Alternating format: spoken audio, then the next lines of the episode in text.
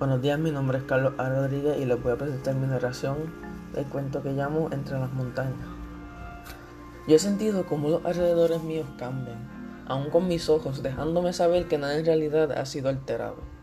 Los días ahora se sienten más cortos, con las noches siendo más largas, aún empezando otro verano nuevo. Hemos estado en una cuarentena por más de un año y ya ni sé quién soy. Todos los días encerrado en la misma cárcel que llamo mi casa pensando en cuándo terminará todo esto y regresará a la normalidad. Pasar por esta situación en pura soledad, sin familia o amigos a tu lado, es una experiencia megamente diferente a lo que una persona pensaría.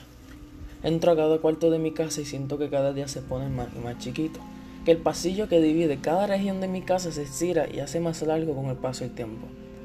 Lo peor de todo es que ni el gobierno quiere decirnos qué está pasando aquí, Solo nos dicen que nos quedemos en las casas y que si salimos en cualquier momento podría resultar en multas excesivas o hasta la muerte. Esto me resulta bien frustrante porque vivo en las partes altas de Morovi, en una casa solitaria en el barrio Pelcha. Aquí vivo solo, sin vecinos o familiares a mi lado, pero con los recursos necesarios para sostenerme solo por muchos meses o probablemente años. Esto ocurrió debido a que mi padre siempre era una persona que le gustaba dejar nuestras casas empacadas de recursos esenciales por si algún desastre enorme pasaba. Yo nunca pensaba que él iba a tener la razón en eso, pero ahora solo le soy agradecido por su ayuda en el pasado. Me he sentido más raro de lo normal en estos últimos días, por cómo se siente a mis alrededores. Aún sin personas estar a mi lado, se siente más solitario el área que me rodea. También he notado que el gobierno ya no pasa tanto por la carretera de frente a mi casa para enviar recursos a otras personas. Unas nubes pesadas empezaron a arropar el cielo entero y me pareció muy fuera normal, ya que menos de una hora atrás el día estaba soleado. ¿Será que mi mente ya está en el borde de explotar de la locura? No tengo idea clara, pero ya me sentía más inquieto de lo normal. La gente me informaba que el mundo entero había sido arropado por un virus y que estar dentro de las casas era la forma más segura de sobrevivir. Con esta información yo simplemente me he quedado en mi casa, a veces hablando con familiares para ver que estuvieran bien, pero mientras el tiempo seguía pasando, misteriosamente perdía contacto con alguno de ellos.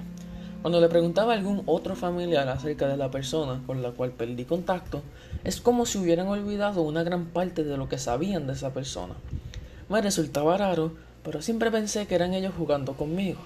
Después de la nada, la señal había desvanecido en mi área y al principio no me preocupó mucho, pero ya ha sido un mes entero desde que pasó eso y todavía no ha regresado. El hecho de que pasó hace un mes atrás y ahora el día se convirtió en una pesadilla me preocupó muchísimo. Estaba cuestionando mucho la información que me habían dado, así que aún con saber que el gobierno podía pararme, decidí que era tiempo de revisar qué está pasando fuera de mi casa. La familia que tanto amo y extraño vive en Ciales, así que era mi primera parada. Salí de mi barrio y me di cuenta que las casas estaban abandonadas, a tal grado que parecía que tenían vegetación creciendo en ellas. Todas las tiendas tenían artículos y recursos nuevos como si nadie lo hubiera tocado. Esto me parecía demasiado de raro, pero yo en mi carro tenía lo suficiente para varios días y para llegar a la casa de mi familia. Llevaba guiando por varios minutos y me di cuenta que la tiniebla que cubría el cielo lentamente hacía un descenso hacia el suelo. Seguí guiando, guiando y guiando hasta que de la nada vi al frente mío la tiniebla bloqueando mi camino. Se extendía en todas direcciones menos en la que yo estaba guiando tras mío. Al acercarme a esta tiniebla sentía mi ansiedad subir a niveles intensos, por poco dejándome sin oxígeno. Me asusté pensando que esta fue la forma en la que mi familia y todos detrás del muro murieron. A pesar de eso, di todos mis esfuerzos para atravesar la tiniebla rara, pero no tuve oportunidad. De la nada, escuché unos sonidos raros dentro de la tiniebla. No tenía ni ganas de saber qué era, así que me metí en el carro y me fui lo más rápido posible. Seguía escuchando los gruñidos como si estuvieran al lado de mi oído, pero todavía no había nada. De la nada, el piso temblaba como si algún monstruo enorme me persiguiera atrás de mí pero ni lo veía. Guiando de vuelta a mi casa, con una prisa inmensa, mi mente y mis emociones estaban descontroladas, con la meta única de sobrevivir y llegar. A veces el carro se meneaba de lado a lado por una fuerza misteriosa, pero de nuevo, no tenía idea de qué era, porque no podía verlo. Subiendo las montañas, las rocas se deslizaban y las plantas empezaban a crecer muy rápido, al punto que morían demasiado rápido. Se sentía como un viaje raro, un mal sueño, y quería que todo parara. Al estar más cerca de mi casa, las cosas empezaron a calmarse. Salí del carro, entré a mi casa y cerré todas las posibles entradas mientras lloraba de la pérdida de mi familia, amigos y posiblemente mi especie entera.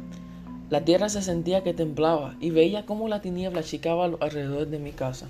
Estaba gritando en pánico absoluto, mis oídos llenos de sonidos incomprensibles y mi cuerpo de dolor absoluto. Cuando pensé que todo iba a acabar, el espacio alrededor de mí se convirtió blanco, consumiéndome enteramente. Esta fue la historia que me contó mi hermano en su cama en Morovi, una pesadilla que tuvo que se mezcló grandemente con su fiebre horrible. Fue mucha de varias pesadillas que me había dicho que tuvo, hasta que después de un tiempo no llegó a vivir a contarme más. Lo que no sabía mi hermano era simplemente que parte de sus pesadillas son reales. No sé si fue que a él pensarle en esas cosas se convirtieron reales, pero ahora mismo estoy yo solo. Solo en Morovi, rodeado por la tiniebla rara, monstruos invisibles que patrullaban la área a veces. Hermano, no sé si fuiste tú quien sin querer trajo estas pesadillas a la realidad, pero por no cuidarte bien de ese virus, me dejaste solo entre las montañas esperando el día inevitable que mi cuerpo se rinda.